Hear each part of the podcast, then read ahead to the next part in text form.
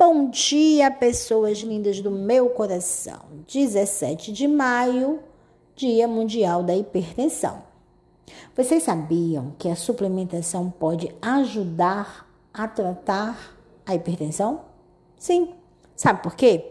Grande parte das complicações é, associadas à hipertensão, elas são causadas por alterações na estrutura e função vascular.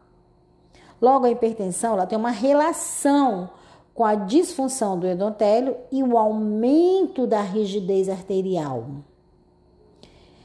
Em um quadro de hipertensão, gente, o estresse oxidativo ele aumenta. Então, os antioxidantes, eles podem ajudar a diminuir essa carga de oxidação no organismo. Nós temos estudos que avaliaram o uso associado das vitaminas C e E.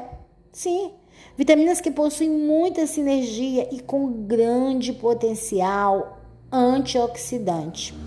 E os resultados foram maravilhosos. Para quê? Para a vasodilatação, que depende do endotélio e na rigidez arterial. Meu povo, as taxas de vitamina do plasma e ações oxidantes aumentaram e muito. E os níveis de estresse caíram consideravelmente. Olha que estudo legal. Então, o que a gente pode é, concluir com isso?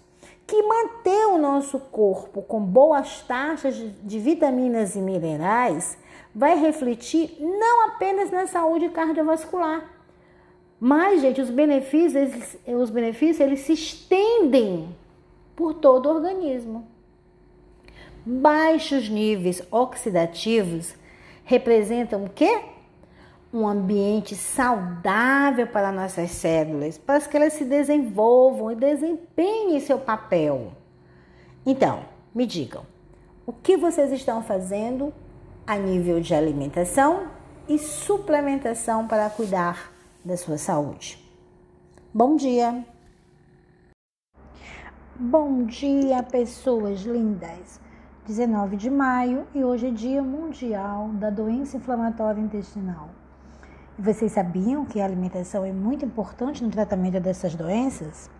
A patogênese das doenças inflamatórias intestinais ela é multifatorial e ela pode estar relacionada com a dieta do tipo ocidental. Essas doenças elas ocorrem com períodos de atividade e remissão. Muitos fatores podem ter um efeito benéfico na redução da frequência de atividades e no prolongamento do período de remissão. E esses fatores incluem a alimentação. Isso, tratar da sua, da sua patogênese, é importante que você tenha acompanhamento nutricional. Entre esses fatores para tratamentos da SDI, como nós chamamos, estão consumo de fibras alimentares, ácidos graxos monoinsaturados e poliinsaturados, vitaminas como D, C e E, flavonoides, minerais como zinco e selênio. Gente, a nutrição adequada, selecionada, ela pode ser parte integrante do tratamento de pacientes com doença de Crohn ou colite ulcerosa que são as duas doenças dentro das doenças inflamatórias intestinais mais importantes. Elas se caracterizam por um processo inflamatório crônico, destrutivo, de causa parcialmente conhecida, que comete o trato gastrointestinal. E por serem doenças que acometem o trato gastrointestinal, funções como a digestão dos alimentos e a absorção dos nutrientes podem ser afetadas além do trânsito intestinal.